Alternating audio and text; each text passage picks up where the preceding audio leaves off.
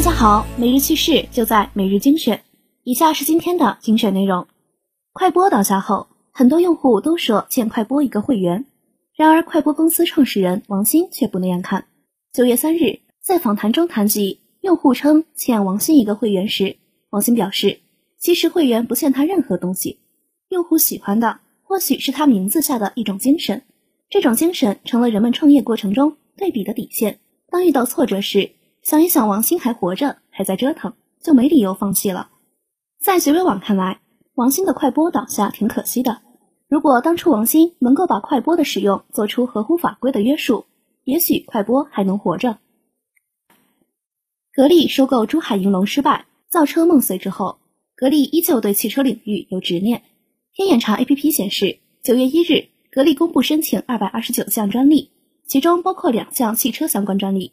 解决高速连接处油封困难以及驱动器控制方式可靠性较低的问题。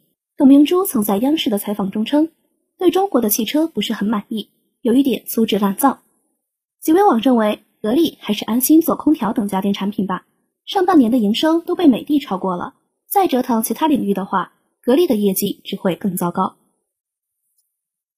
互联网领域的二选一已经屡见不鲜了。昨天，爱库存称唯品会强迫商家二选一。要求其不得与爱库存合作，并强令商家下架在爱库存上的所有商品和活动，对商家商品进行日常巡检。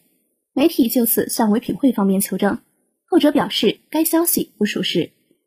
极微网表示，二选一的前提是行业进入双寡头时代，唯品会目前的江湖地位还没成长为巨头，总觉得爱库存名气不大，唯品会没必要对其进行打压。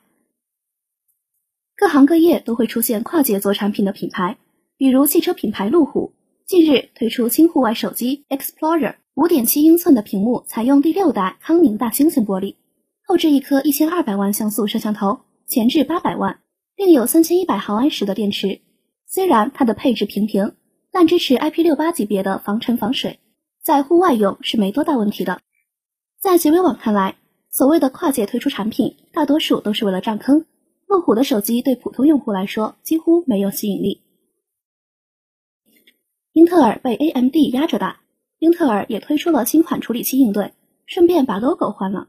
英特尔第十一代酷睿处理器亮相，同时推出了新的极简主义 logo。从英特尔的 Xeon 服务器处理器到 Optane 内存芯片，全部的产品都将采用更简约的贴纸设计。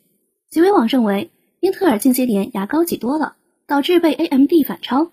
从换 logo 可见，英特尔终于要发力了。以上就是今天的全部内容了，感谢大家的收听，我们下期再见。